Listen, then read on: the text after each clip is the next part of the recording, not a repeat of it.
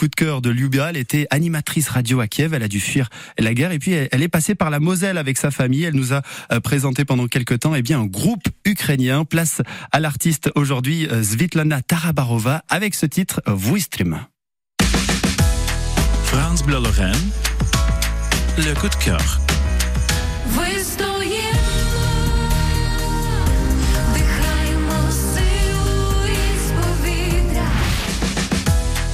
Tous. La chanson d'aujourd'hui me plaît beaucoup et je suis sûre que vous allez l'aimer.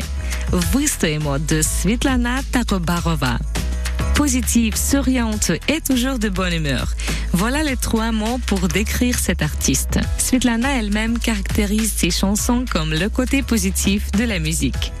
Elle a deux jolis enfants, un garçon de 4 et une fille d'un an, et passe tout son temps libre en famille. L'année dernière, la chanteuse réalise son plus grand rêve. Elle contracte un prêt et déménage dans une jolie maison près de Kiev. En 2022, l'armée russe détruit 66 maisons sur 100 dans cette ville. Celle de Svetlana reste intacte. Seule surprise pour l'artiste, les fragments de mine dans la cour. Seulement la joie de la rentrée chez elle ne dure pas longtemps. À cause des dettes, Svetlana doit vendre son nid, celui dont elle rêvait depuis longtemps. C'est vrai qu'il est presque impossible de gagner de l'argent en Ukraine aujourd'hui. Tous les artistes donnent leur concert gratuitement pour soutenir la population et surtout notre armée. Svetlana ne baisse pas les bras.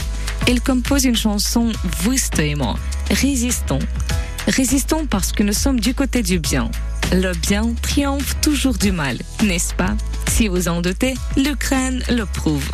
Accordons-nous une touche positive avec Svetlana Tarobarova. moi. France Bleu Lorraine, le coup de cœur.